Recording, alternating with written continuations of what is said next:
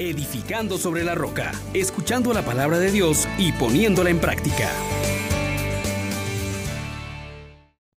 Bendiciones mis hermanos, el Dios que nos ha dado la vida eterna y que esta vida está en su Hijo Jesús, esté con cada uno de ustedes en este maravilloso día.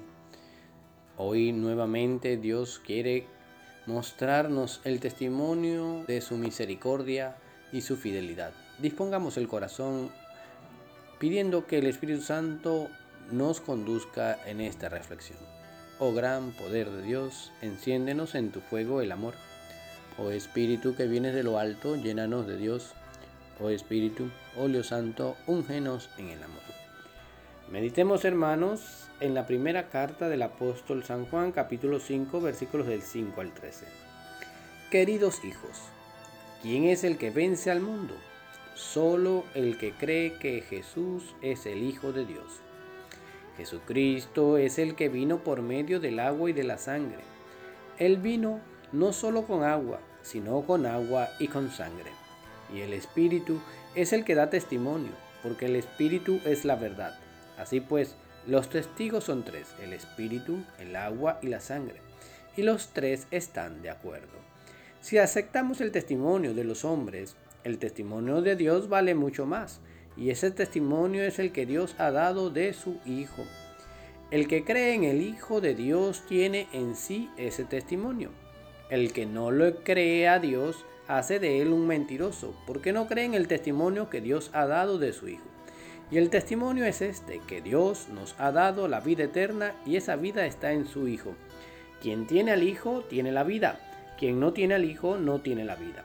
A ustedes, los que creen en el nombre del Hijo de Dios, les he escrito estas cosas para que sepan que tienen la vida eterna. Palabra de Dios. Te alabamos, Señor. Hermanos, por varias ocasiones el apóstol Juan nos repite este tener la vida como el don más preciado. Y es un don irrefutable, irrevocable, irrepetible. Tener la vida y, la y tenerla en abundancia, tenerla en eternidad, es lo que Dios quiere para nosotros. ¿Y qué significa precisamente esto? Pues es vencer al mundo con todo ese cúmulo de tentaciones, de amenazas, de inseguridades, de miedos, Jesucristo ha vencido ya al diablo y a sus obras, a la muerte y a la enfermedad. Él es aquel que ha sido enviado y que por medio de su entrega que nos vuelve a llamar en agua y espíritu, en su sangre, a la vida eterna.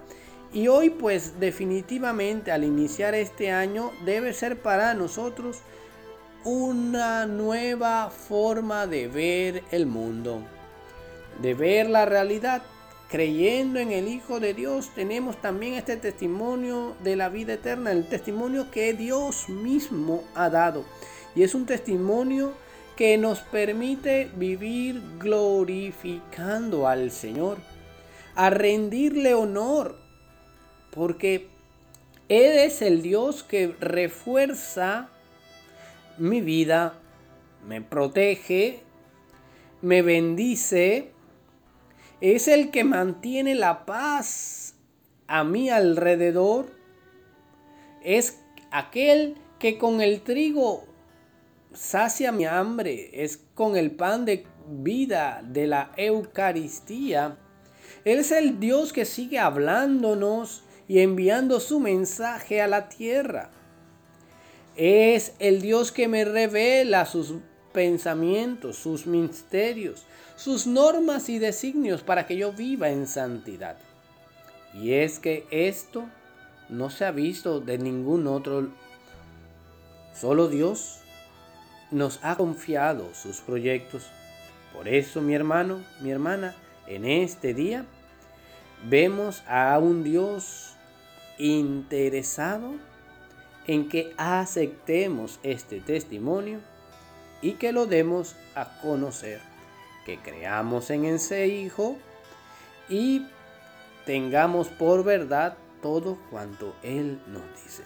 Finalmente, mi hermano, mi hermana, hoy la consigna que nos deja el Señor es, quien tiene al Hijo, tiene la vida. Ustedes, los que creen en el nombre del Hijo de Dios, tienen la vida eterna. Vivamos pues de acuerdo a esta llamada y que la misericordia de Dios siga llenando nuestras vidas. Bendiciones para todos. Les exhortamos, hermanos, por la misericordia de Dios, que pongan por obra la palabra y no se contenten solo con oírla.